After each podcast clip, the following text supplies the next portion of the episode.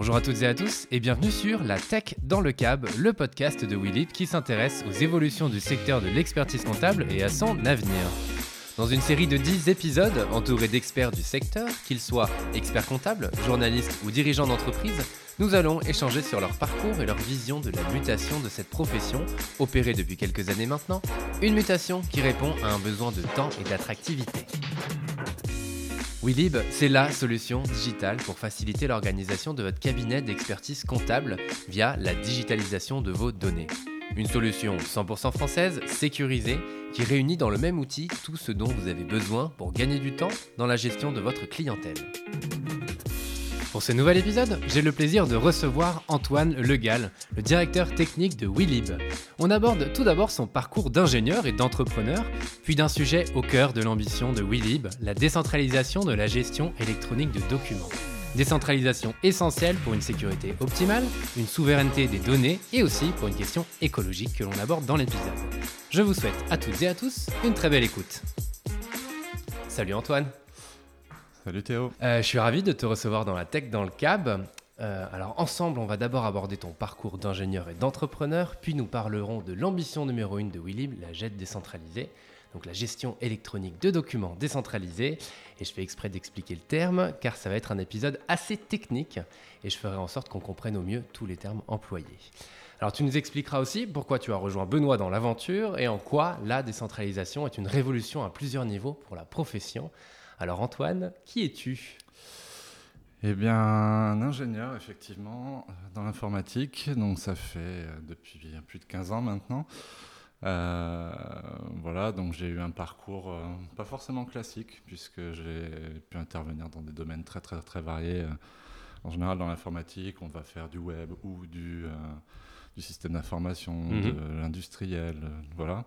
Moi, je suis intervenu dans tous les domaines, en fait dans tous ces domaines-là. Et pareil pour les secteurs d'activité, j'ai fait aussi bien du la santé, de la banque, assurance, télécom, euh, e-commerce, commerce tout court, du nucléaire, du militaire, du, bien varié, ouais, de l'avionique, enfin bref.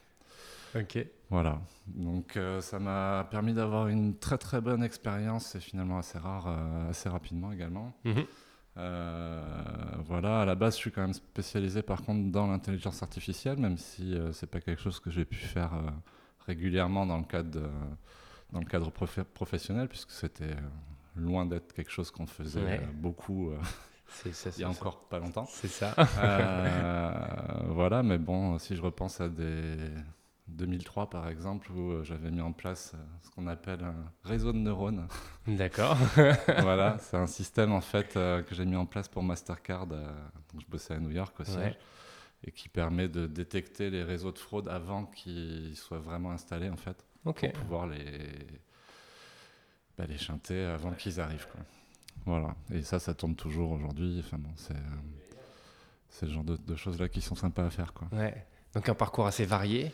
Euh, en tout cas dans des, dans des univers très variés, des secteurs assez variés, ce qui permet bah, d'avoir une bonne connaissance euh, du métier. Et euh, voilà, avec des sujets complètement différents à chaque fois. Et j'ai toujours été vraiment sur le. Dès qu'il y a des nouvelles techno en fait, qui commençaient à arriver ou autre, souvent j'étais vraiment dedans en fait dès le départ. Quoi.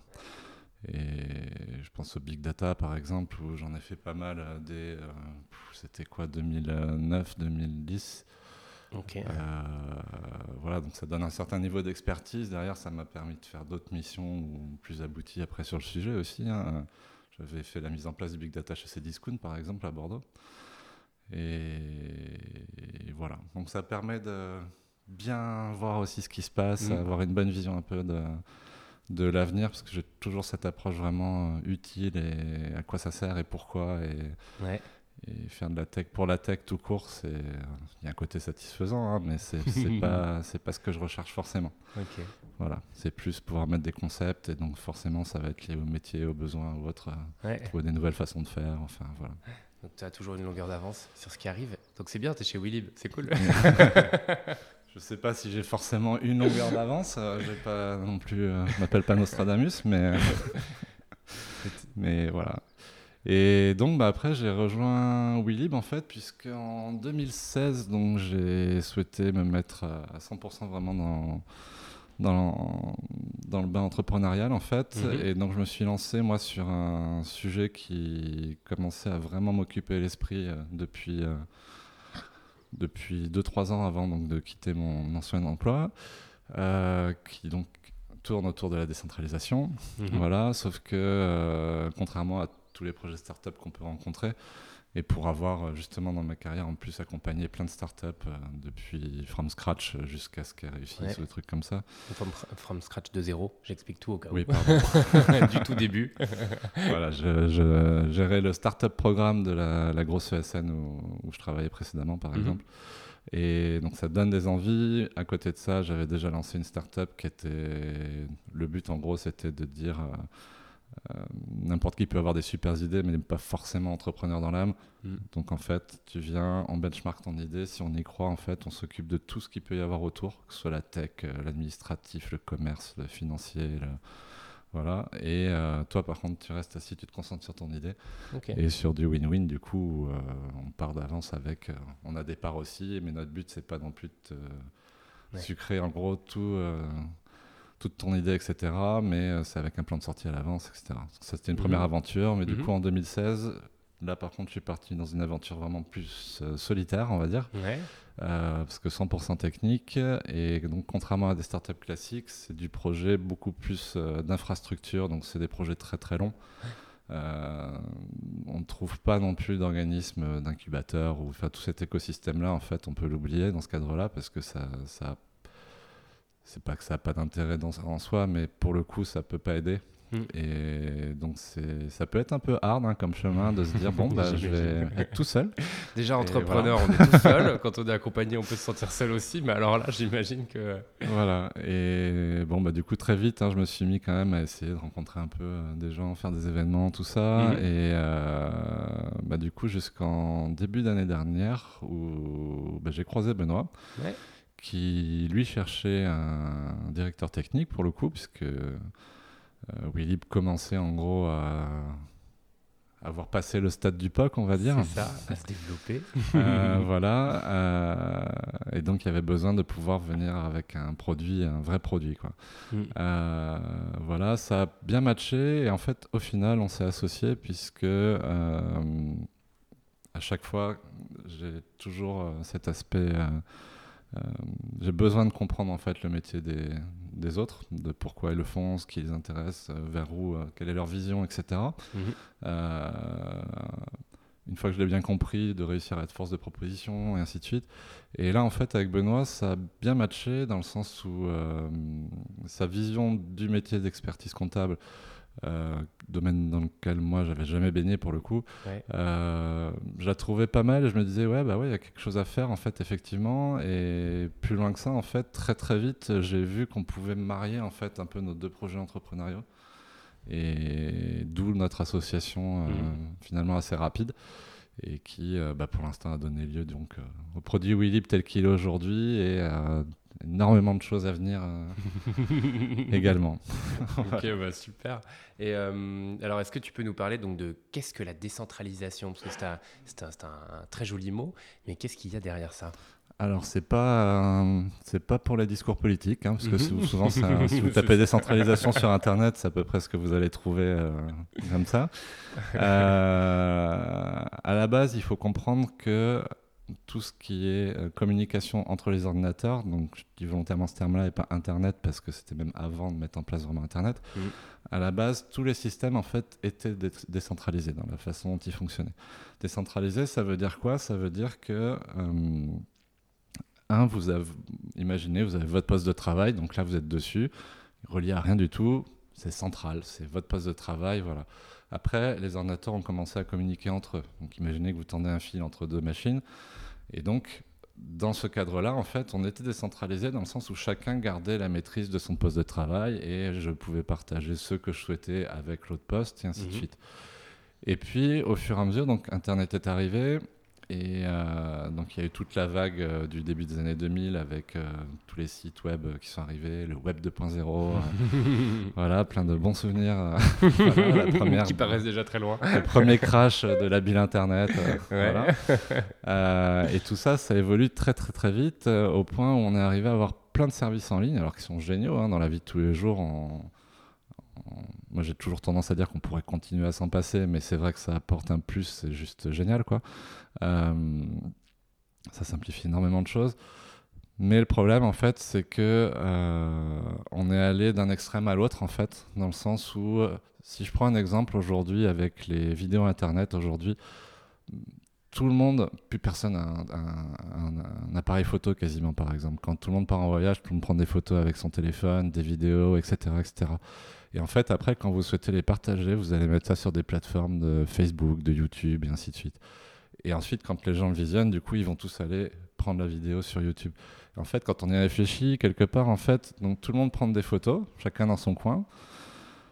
Et au final, en fait, quand tout le monde souhaite les consulter, tout le monde va toujours aller taper sur le même serveur. Et donc, en gros, aujourd'hui, quand vous regardez une vidéo YouTube, vous ouvrez un canal de communication avec les serveurs de YouTube. Vous allez télécharger la vidéo. Si vous avez le malheur de faire retour arrière, euh, avance ou replay, etc., vous retéléchargez le morceau depuis, euh, enfin la, vidéo en fait depuis le serveur euh, de YouTube. Donc ce serveur-là, on comprend très vite qu'avec la popularité des vidéos, il a besoin d'être énorme mouse et que ça demande des infrastructures de plus en plus importantes. Et, autre problème, c'est que bah, du coup YouTube, s'il n'aime pas votre vidéo pour une raison X ou Y, parce que c'est pas compliant avec ses, règles ou autre, mhm. il il a sucre. Mhm. Alors que, bah, effectivement, c'est peut-être juste une vidéo personnelle que vous pouviez partager avec votre famille, hein, ce qui est possible de le faire euh, avec YouTube hein, d'ailleurs. Euh, et du coup, ça, peut être un peu gênant. Et en dehors de ça, il y a aussi tout l'aspect euh, données personnelles pour le coup, où ça permet, en ayant cet aspect central, justement, si on reprend l'exemple du serveur YouTube, on va aller analyser toutes les vidéos, même quand on parle de métadonnées, par exemple, c'est quoi une métadonnée? Une métadonnée, c'est le fait de dire tiens, tel utilisateur, il poste euh, en moyenne une vidéo toutes les semaines, par exemple, mhm. alors que tel autre, il en poste une tous les quatre ans. Euh, donc ça permet en fait, avec toutes ces informations-là, de réussir à déterminer des sortes de profils et vous imaginez pas jusqu'où on peut aller en fait avec ce, genre de choses-là. Je suis bien placé pour le savoir, pour avoir fait des trucs qui aujourd'hui sont totalement illégaux d'ailleurs, euh, notamment avec le big data. Mais euh, pour vous donner un exemple, on était capable euh, lors de la mise en place du big data de détecter en fait quelqu'un qui n'est pas connecté sur votre site, votre appli ou autre, avec rien que les, le comportement sur l'appli, les mouvements de la souris, sans même cliquer. Hein. on était capable à la fin de déterminer à peu près la tranche d'âge de la personne on était dans des tranches d'âge de 15 ans, hein, donc euh, ça reste large, mais quand même. Quand même. Et si c'est un homme ou une femme aussi. Et on avait quand même un taux de succès de plus de 80%, donc euh, ça peut faire. Ah oui, c'est euh, costaud, ouais. Voilà, ça peut faire, faire, vite peur. Et au-delà de ça, ce qui est important, c'est qu'on pouvait aussi du coup déterminer si vous reveniez après. Donc euh, réussir à identifier que oui, ça c'est bien telle personne qui est venue. On ne sait pas qui c'est, mhm. mais on sait que c'est la même personne. C'est tel individu. Voilà. Donc avant même que vous vous connectiez, que vous créiez un compte sur la plateforme, on a déjà plein d'infos sur vous. Hmm. Il y a tout un tas de, choses comme ça qui sont totalement illégales maintenant, parce qu'il y a eu tout un tas de règlements qui sont sortis. Euh, mais voilà, ça, ça donne mhm. une idée en gros de jusqu'où on peut aller euh, quand on arrive justement à capter un maximum d'informations comme ça. C'est ça. Et tu parlais de YouTube aussi, il y a toute une partie euh, alors sécurisation et en termes de hacking, si YouTube se fait hacker, pour regarder l'exemple, et on en parlera après aussi ce que ça donne, mais aussi toute cette partie-là. Si tout est centralisé au même endroit bah, et qu'il y a un bug, ce qui est arrivé l'année dernière avec Facebook en, en 2019, l'été 2019, il y a eu un bug, donc il y a eu un bug sur toutes les plateformes. Là, c'est la même chose. Bah, on peut parler de Twitter récemment aussi avec les mm, comptes mm. de personnalités qui ont été piratés, etc. Donc euh, de base, on peut se dire que c'est pas grave pour un YouTube, pour un Twitter ou autre. Mm. Sauf qu'effectivement, quelqu'un qui commence à usurper votre identité pour parler à votre place ou voilà, ça peut quand même poser des problèmes. Après, sur des plateformes encore plus sensibles, parce que euh, là, on parle de plateformes où en fait tous les contenus sont publics, mm. euh, mais sur des, plateformes où les contenus euh, doivent rester privés parce que c'est du cloud, juste parce qu'on a voulu ne pas tout avoir dans l'entreprise, etc., pour favoriser la mobilité, et ainsi de mm. suite. Là, ça peut devenir vraiment très gênant et vraiment critique. Mm. Et effectivement, cet aspect central, euh, c'est quelque chose en fait qui est connu depuis très longtemps. C'est euh, quand on a commencé à vouloir euh, mettre en place des stratégies pour attraper des pirates, euh, etc. Je parle de vrais pirates, hein, pas, euh, Pas les pirates pas ma mère qui télécharge un film illégalement parce qu'elle l'a pas trouvé sur Netflix. Le, le principe, c'est le principe du pot de miel, ça s'appelle. C'est-à-dire qu'en gros, on met un serveur qui va être attrayant parce qu'il y a des contenus dessus qui sont intéressants pour la personne qui cherche à pirater, ainsi de suite. Et on va mettre des sécurités, mais pas trop. Enfin voilà, on va Mhm. permettre aux gens de voilà. Et par contre, à côté de ça, on met plein de sondes pour justement essayer d'identifier la personne, et ainsi de suite. C'est comme ça qu'on arrive à mettre la main aussi euh, euh, sur des pirates. Bon, c'est pas la seule technique, mais c'en est une euh, qui Parmi est en- encore aujourd'hui très utilisée. Mais en fait, on se rend compte que ces serveurs centraux, quand on parle de fourniture de services, de contenu ou autre, en fait, sont des gigantesques pots de miel, en fait. C'est-à-dire c'est super intéressant parce que c'est. euh, imaginez que c'est comme s'il y avait juste euh, une seule banque dans le monde avec juste un établissement. Et voilà, donc si on braque cet établissement, on a tout l'argent du monde. Bingo. Voilà, bah, c'est un, c'est un- peu le problème. Et, et aujourd'hui, bah, on se doute bien que dans un tel cas, euh, il y en a qui arriveraient, qui arriveraient avec des avions de chasse, des tanks, enfin tout ce qu'il faut pour réussir à braquer la banque. hein. Donc euh, voilà, ça, ça, ça donne une course aussi à l'armement quelque part qui est, qui est- qui est un peu néfaste. La décentralisation, c'est quoi? C'est de dire, euh, un, il n'y a pas forcément besoin de systématiquement passer par un serveur central. Euh, Aujourd'hui, on peut prendre un autre exemple. Si vous prenez les catastrophes naturelles, je pense à des tremblements de terre à Haïti ou des choses comme ça. La décentralisation, pour le coup, elle peut jouer un rôle où ça sauve des vies, dans le sens où on, est capable, grâce à ces technologies, qui sont très larges, hein, encore une fois, de euh, créer un réseau téléphonique juste en créant un réseau entre les téléphones, par exemple. Et ça, dans un cas de catastrophe naturelle, où toutes les infrastructures sont tombées, il n'y a plus rien, il n'y a pas un pylône avec euh, une antenne GSM, hein, euh, bah, ça permet du coup de relier les téléphones entre eux, et quelqu'un qui va être enseveli, qui a son téléphone avec elle, par exemple, va pouvoir communiquer avec des sauveteurs. Il y a des systèmes qui se mettent en place comme ça, il y en a certains qui existent déjà, et tout ça, en fait, ça marche sur ce principe-là. Ce sont des réseaux maillés, on appelle ça, c'est du mesh en anglais. Euh, et donc le but, c'est de construire un réseau comme ça, point à point, donc de machine à machine, un téléphone, un PC, n'importe quoi, euh, par un fil, par du sans fil, par du, euh, voilà, du réseau mobile, du Wi-Fi, du Bluetooth, Ouais. euh, tout ce qu'on veut, de l'infrarouge même si on veut. C'est pas très rapide. Voilà, et comme ça, en fait, on peut constituer un réseau entre les machines. Ok. À partir de, de ça, en fait, ça veut dire que, un, en termes de déploiement d'infrastructures, c'est, ça peut aller beaucoup plus vite. Ça peut également être beaucoup plus résilient, puisqu'il n'y a pas un espèce de point central. On appelle ça des single point of failure en informatique. C'est-à-dire s'il tombe, il n'y a plus rien qui marche. Euh, bah là, du coup, ça permet d'être beaucoup plus résilient dans le sens où s'il y a un seul téléphone qui, qui tombe en panne, bah, c'est pas grave, le, le réseau en lui-même continue de fonctionner. Mm. Et ça, on peut l'imaginer, en fait, un fonctionnement comme ça, généralisé entre tous les postes de travail de tout le monde, euh, les PC portables, les PC fixes, les téléphones, les tablettes, etc. Mhm. Avec des biais pour communiquer ensemble qui sont très divers et variés, puisqu'on a pléthore de, de moyens de communication aujourd'hui. Parle de moyens physiques. Euh, voilà. Aujourd'hui, il y a un gros frein. Bon, le premier, ça reste les fournisseurs d'accès euh, qui souhaitent pas justement toutes ces technologies maillées. Ils souhaitent pas qu'elles soient embarquées. Ça fait, euh. c'était prévu dans la, dans la norme de la 4G à l'origine, ça a été retiré. Dans la 5G encore, et ça a été retiré encore. Mais un peu moins parce que pour tout ce qui est euh, objet connecté, et notamment communication dans tout ce qui est voiture, ainsi de suite, il y a ces réseaux maillés, ils en ont besoin. C'est important. Et du coup, euh, il y a une partie de la norme qui est passée quand même. Mais un jour, on y arrivera. Voilà. D'un point de vue euh, plus logiciel, on va dire, la décentralisation, ça veut dire quoi? Ça veut dire que euh, si on prend l'exemple de la vidéo YouTube, moi j'ai fait ma vidéo, je l'ai sur mon téléphone, je souhaite la partager avec ma famille, voilà. Euh, ma mère, quand elle va aller la télécharger, bah, la première fois, elle va aller la télécharger finalement depuis mon téléphone, Mhm. sans s'en rendre compte, hein, ça reste ma mère, donc euh, a pas de truc hyper compliqué à faire pour le faire. Euh, et après, quand ma sœur, par exemple, va aller essayer de télécharger la vidéo également, en fait, elle aura deux sources pour le coup. Il y aura la vidéo qui est déjà sur mon téléphone à moi et la copie qui a été réalisée sur le téléphone de ma mère. Le petit bonus aussi, c'est que si ma mère elle, joue en boucle la vidéo, elle n'est pas en train de la télécharger systématiquement. Ouais.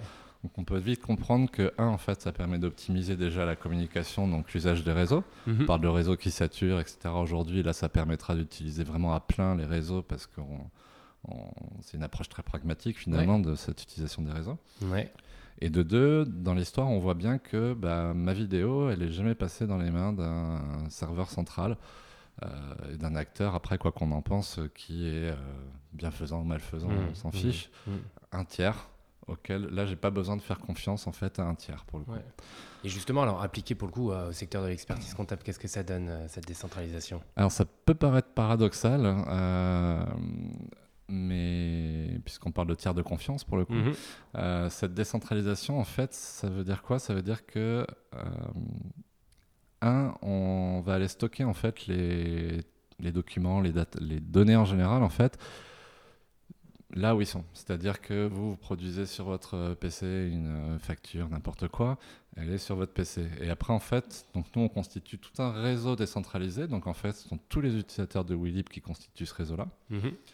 Euh, et ce document, en fait, pour s'assurer que bah, vous, si votre PC, euh, euh, je sais pas, vous êtes énervé, vous le prenez, vous foutez un coup de masse dessus, euh, bah là, c'est pas grave. En fait, vos documents, vos données, etc., on va aller les stocker sur ce réseau décentralisé. Donc, en fait, le principe, c'est que on va prendre le document, on va l'encrypter déjà. Ensuite, on va le découper, on va en faire des miettes. Voilà. Des petits confettis. Et tous ces petits confettis, on va les distribuer justement sur l'ensemble des, euh, des machines qui constituent notre réseau décentralisé. Donc ça peut être le téléphone euh, d'un collègue, euh, aussi bien que l'ordinateur d'un concurrent même, dans l'absolu. Euh, sauf que ce concurrent-là, voilà, il a un confetti et en plus, euh, même s'il a, par bonheur, parce que déjà c'est compliqué de réussir à réunir tous les confettis si on ne sait pas ce qu'ils constituent. Après, il faudrait en plus réussir à passer la, la protection par le cryptage, Mhm. ce qui, ce qui relève de, de l'impossible en fait au final. On, on parle vraiment de technologie assez poussée. hein. On est sur des c'est de la cryptographie en fait qui le, le graal en fait qui est recherché dans ces technos-là, c'est de réussir à être, euh, on appelle ça quantum proof. Donc on part du principe que les ordinateurs quantiques, donc encore un mot barbare, hein, mais il faut imaginer qu'aujourd'hui un ordinateur, par exemple, si vous voulez casser un mot de passe, il travaille toujours en séquentiel. Il, fait, il va essayer un mot de passe, ensuite un autre, ensuite un autre, ensuite un autre, etc. Aujourd'hui, n'importe quel ordinateur fonctionne comme ça. Les machines quantiques, pour vraiment vulgariser, euh, ça va permettre de tester toutes les combinaisons, mais en, en même temps. Ok. Voilà. Gain de temps. Je caricature, mais voilà, gain de temps. Et du coup, il y a des euh, systèmes mathématiques qui ont été mis en place pour pouvoir résister à cette capacité-là de réaliser toutes euh, ces opérations en parallèle. Ok. Et qui ont été appliqués du coup au domaine de la cryptographie. Et du coup, on essaye de se baser sur ces technos-là aussi. Mhm. Donc, on va parler de courbes elliptiques, de choses encore plus barbares comme ça. hein. On, peut, on- on peut vite perdre des amis avec tout ça. Euh, mais voilà, donc, niveau de sécurité, là-dessus, on est béton. Ouais. On a tout le côté euh, où on sort du schéma du pot de miel, Ouais. du fait que la surface d'attaque, donc quand on prend un système centralisé, elle est simple, c'est le serveur euh, central. Mhm. Euh, là, la surface d'attaque, du coup, c'est l'ensemble du réseau décentralisé. Donc, en fait, pour réussir à réaliser un piratage, il faudrait pirater l'ensemble des machines, ce qui est déjà compliqué. Ouais. Une fois que c'est fait, on pourra récupérer l'ensemble des confettis. Et après, il faudra déjà se débrouiller à remettre les confettis ensemble. Mhm. Euh, donc, c'est un, un giga puzzle. hein. Ouais.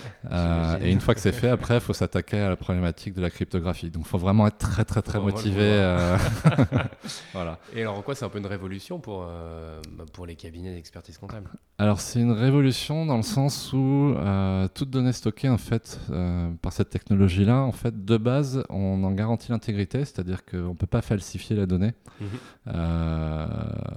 Donc en termes d'audit- d'auditabilité, de preuves, etc., c'est juste génial. Ouais. Euh, couplé à la blockchain, alors les technologies blockchain, euh, pour ceux qui ne savent pas, la, la blockchain, c'est en fait une- un cas particulier de la décentralisation. Mhm. Euh, donc en gros, ce sont toutes les technologies de décentralisation qui sont mises ensemble. On rajoute dessus une couche logicielle qui est là pour euh, pouvoir établir un consensus, on appelle ça. En gros, ça veut juste dire euh, tout- se mettre- que tout le monde se mette d'accord pour dire euh, ça c'est la vérité. Mhm. Et donc cette espèce de blockchain, c'est comme une espèce de registre de notaire euh, sur lequel on va enregistrer euh, de façon ordonnancée un ensemble d'écritures. Et ça, donc, ça permet du coup d'établir une preuve, puisque du coup, c'est infalsifiable dans le sens où il faudrait prendre possession de la blockchain. D'où l'histoire des 51%. il faudra avoir plus de 51% de tous les nœuds qui constituent la blockchain pour réussir à la falsifier, ainsi de suite. Nous, notre technologie, quand on enregistre des données, des, des fichiers, etc., avec cette technologie-là, en fait, ça nous permet de créer des références des enregistrements dans la blockchain, mais en, pointant justement ces documents qui sont, pour le coup, euh, euh, on garantit l'intégrité. Donc il y a déjà cet aspect de falsification qui est impossible, mais là, mhm. ça va permettre d'enregistrer le fait que ce document existait tel jour, telle heure. Euh, on, pourra on peut enregistrer tout un tas d'actions aussi. Le fait que ce soit telle personne qui l'a consulté, qui l'a téléchargé ou autre. Mhm. Et donc tout ça, ça permet d'avoir une auditabilité, mais juste euh, top, quoi. Ça va vraiment très très loin. Le client euh, à qui vous avez fourni des, documents et qui ensuite euh, va voir une banque en ayant réédité un peu le document pour que ce soit un peu mieux à son avantage pour réussir à obtenir son prêt. Je pense à ça parce que c'est des cas dont on nous a parlé il n'y a pas longtemps. Euh, bah après, c'est au cabinet de prouver que non, non, nous, c'est pas du tout ce qu'on lui a fourni comme document et ainsi de suite. Sinon, l'expert comptable est responsable pour le coup. Et là, ça peut avoir des conséquences assez graves. Là, c'est pas possible. L'expert comptable, en fait, il a même rien à faire du coup pour le coup. Il a... Et même, on peut imaginer que la banque demande euh, à obtenir le fichier via le réseau décentralisé, ce qui fait que la personne ne peut plus frauder non plus. Mhm.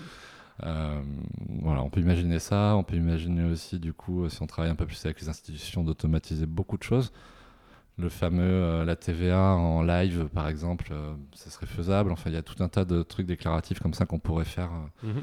de façon beaucoup plus automatique et qui simplifierait la vie de tout le monde toutes ces tâches en fait là on s'est rejoint avec Benoît c'est que je pense qu'il faut toujours garder cet, état d'esprit où voilà ça avance tout avance il y, y, a du progrès qui est réalisé et finalement, ça reste pour bien. Moi, j'ai tendance à croire que ça reste toujours pour le bien de l'humanité. Je pars du principe qu'il faut être feignant dans la vie. C'est-à-dire que dès qu'on arrive à automatiser quelque chose, tant mieux. Ça fait ça de moins à faire. Et ça permet de se concentrer après sur l'essentiel. Euh, du coup, en fait, c'est la même chose pour toutes ces professions. Donc euh, là, nous, on travaille vraiment sur euh, l'expertise comptable. Mais je pense que la, plupart des, des, acteurs de ce marché-là, en fait, ont conscience qu'aujourd'hui, il y a énormément d'opérations, en fait, qui peuvent être automatisées et est-ce que c'est souhaitable ou pas? Je pense que oui. Et euh, ça permet de se concentrer après sur la vraie valeur ajoutée. Donc mm. après, je pense qu'il y a aussi un énorme plan de com à faire pour être extérieur au marché de l'expertise comptable, mm. pour mieux appréhender ce que fait un expert comptable, quel type de service il peut offrir, etc. J'étais le premier hein, quand j'ai lancé, euh, quand je me suis lancé à me dire euh, j'ai vraiment besoin, j'ai vraiment besoin d'un cabinet d'expertise comptable. à quoi ça va me servir? Est-ce que je peux pas me débrouiller tout seul? Voilà, je ne percevais pas euh, la valeur ajoutée que ça pouvait euh, amener en fait.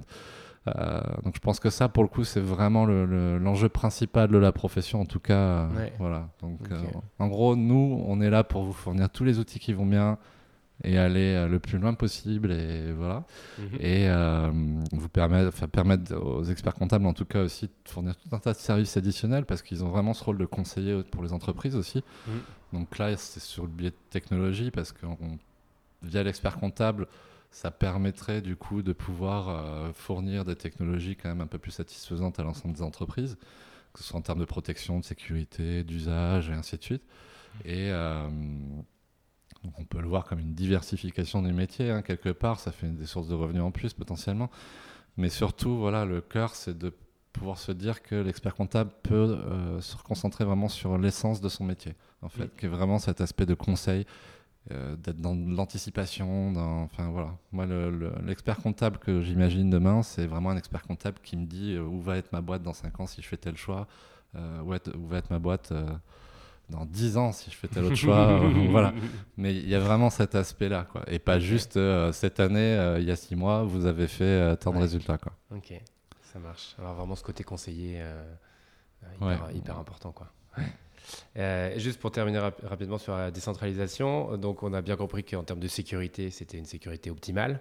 Euh, et après, il y, a deux aspects la, la, souveraineté des données aussi, c'est important, et un aspect écologique. Ah bah alors, l'écologie, j'espère que tout le monde l'a un peu compris pour le coup, puisque ça veut dire une euh, optimisation de l'utilisation des réseaux. On va essayer aussi du coup de.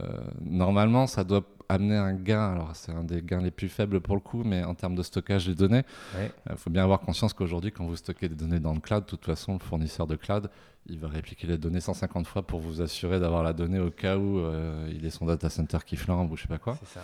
Euh, le stockage pollue, hein, voilà, pour faire court. bah voilà, on arrive. je déteste les fausses, ce que j'appelle les fausses bonnes idées, par exemple, sous couvert d'écologie. Par exemple, aujourd'hui, on se met à faire des data centers sous l'eau. Hmm ce qui est complètement, désolé du terme, mais con. Euh, un data center dans lequel il y a la clim, effectivement, euh, c'est pas super écologique vu comme ça, mais euh, la chaleur que produit le data center, il n'y a que 30% au final qui part dans l'atmosphère, mm. dans l'environnement, l'atmosphère. Quand vous le mettez sous l'eau, en fait, là, c'est 100% des échanges de chaleur. Donc, c'est en termes de réchauffement climatique, c'est pire. Ou alors de faire ça dans les dernières zones froides du monde, au pôle Nord. enfin, c'est super intelligent. Pour les quelques années qu'il leur reste. Mais bref. Et là, en fait, nous, on va dupliquer la donnée aussi. Il hein. ne faut pas se leurrer, on est mhm. obligé d'un point de vue résilience. Mais euh, du coup, ça va être fait de façon vraiment bah, rationnelle. Et ça reste sur des matériels qui existent forcément, puisque pour mhm. pouvoir utiliser toutes ces technologies, cloud ou autre, il vous faut bien un device, donc un, mhm. un, PC, un téléphone ou autre. C'est juste que là, du coup, on part du principe que ce device-là, il existe et donc autant l'utiliser à fond. Quoi. Ok, ça marche, super. Euh, est-ce que tu peux nous parler aussi rapidement euh, de Comptalab Parce qu'on n'avait pas parlé avec Benoît. Et oui, c'était dommage. Mais, alors en fait, c'est-à-dire qu'il y a toute une partie de notre technologie qu'on a vocation en fait à publier d'un point de vue open source. Mhm. Euh, oui, ben, nos cœurs de métier, en plus donc, de tout cet aspect stockage décentralisé, donc il y a tout l'aspect souveraineté dont on n'a effectivement pas parlé, mais en gros, chacun reste vraiment propriétaire de, ses données. Euh, et on ne peut pas être aliéné euh, de la, propriété de ces données. Euh, quant à Lab, en fait, le but, c'est de réussir à regrouper l'ensemble des éditeurs. Et nous, toute cette couche techno, en fait, on, on espère en fait qu'elle soit adoptée aussi par énormément d'éditeurs. On veut vraiment qu'il n'y ait aucun frein là-dessus, d'où le fait de le pousser en open source, etc. également, en plus du fait que le ça doit être un bien commun en fait au final cette chose-là. Euh, tout ça en fait ça va permettre quoi? Ça va permettre à n'importe quel éditeur d'avoir une solution qui est plus en train de vivre juste dans son coin, complètement mhm. isolé. Aujourd'hui, ce qui amène de la valeur, c'est effectivement d'avoir un logiciel qui est spécialisé. Euh, si on reprend l'exemple d'un photographe, par exemple, euh, il va avoir un super Photoshop avec il n'y a que cet outil-là qui lui permettra de faire des super retouches, travaux, etc. Euh, et à côté de ça, il va utiliser d'autres outils. Euh, il serait quand même bien triste, lui, si sa photo, bah, une fois qu'elle est dans Photoshop, elle peut plus en sortir et ainsi de suite. Quoi. Euh, là, l'idée, c'est vraiment de dire voilà, la, donnée, elle reste euh, pour le coup au photographe en l'occurrence, et après, il en fait ce qu'il en veut. Et les logiciels, la valeur qu'ils ajoutent, c'est vraiment tout cet aspect service, c'est le service rendu. Mhm. Euh, c'est des technologies de l'information, c'est du service. Et le but, c'est qu'en fait, chaque éditeur puisse fournir son service. Donc, nous, avec toute cette couche-là, on garantit que l'éditeur, il puisse échanger les données, donc que les données proviennent d'autres solutions, ou voilà, et lui qui puisse les redistribuer également. Donc en termes de connexion, d'API, etc., de communication entre les solutions, ça simplifie énormément les choses aussi. Ok. Voilà. Ça marche. Et je pense qu'on est un peu tous sur la même longueur d'onde du coup là-dessus euh, dans Comptalab. Et ouais, ça, ça, fait, ça fait plaisir de voir que ça, ça part assez vite. Euh, Parce que ça a été lancé hyper récemment. Hein. Ah oui, oui, super récemment. Et voilà, nous, ça continue. Euh, ça, fait partie de notre démarche. De toute façon, notre but, ça reste de pouvoir interconnecter toutes les solutions. Mhm. Euh, donc, quelque part, ça, veut dire pallier un manque aussi. Euh, voilà, mais c'est un manque qui est naturel. En tant qu'éditeur, on ne peut pas imaginer se connecter avec tout le monde, n'importe qui. nous, on est là pour combler les trous, en gros. et voilà et permettre du coup à l'expert comptable d'être totalement libre sur la façon dont il souhaite organiser ses processus, euh, utiliser les outils, etc., etc. Ok. Voilà. Parfait. Pour terminer cet échange, euh, il va y avoir un petit questionnaire tac au tac. Donc tu vas avoir le choix, tu vas avoir deux options. Je ne te demanderai pas de les justifier. Donc la réponse D. la, D, la réponse D. Prêt? Allez. Expert ou comptable? Expert. Des chiffres ou des lettres? Oh, Des chiffres. Exercice comptable ou exercice physique Exercice physique. Intelligence artificielle ou intelligence collective euh... ouais, elle est dure celle-ci. Hein. ouais, je vais rester sur l'intelligence artificielle, il faut que je travaille mon côté geek. Euh. Ça marche. décentralisation des données ou décentralisation des pouvoirs Ah, des pouvoirs. Entrepreneur ou ingénieur euh, Ingénieur. Sécurité ou risque? Sécurité, c'est ce qui permet de prendre des risques, la sécurité. Donc, euh, Tech ou cab? Tech. Code informatique ou code de la route? Code informatique. Blockchain ou blockbuster? Ça dépend des moments de la journée. Blockchain. Euh, développer Willib ou développer couché Hmm, développer Willib quand même. ouais. Mac ou Windows? Euh, pff, Linux, Euh, mais surtout, pas option, mais surtout pas Mac. voilà. Bon, les deux dernières, elles sont belles. Java ou javanaise? Javanaise. Aztec ou Maya? Euh, Maya. Ok. Merci beaucoup Antoine Merci Théo. et à très bientôt. À bientôt.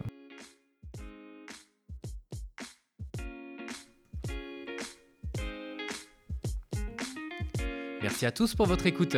Toute l'équipe de Willib espère que cet épisode vous a plu. Dans le prochain épisode, nous recevrons Mathieu Castin, fondateur de Finacop, la première coopérative d'expertise comptable d'intérêt collectif au statut SIC, 100% dédiée à l'économie sociale et solidaire.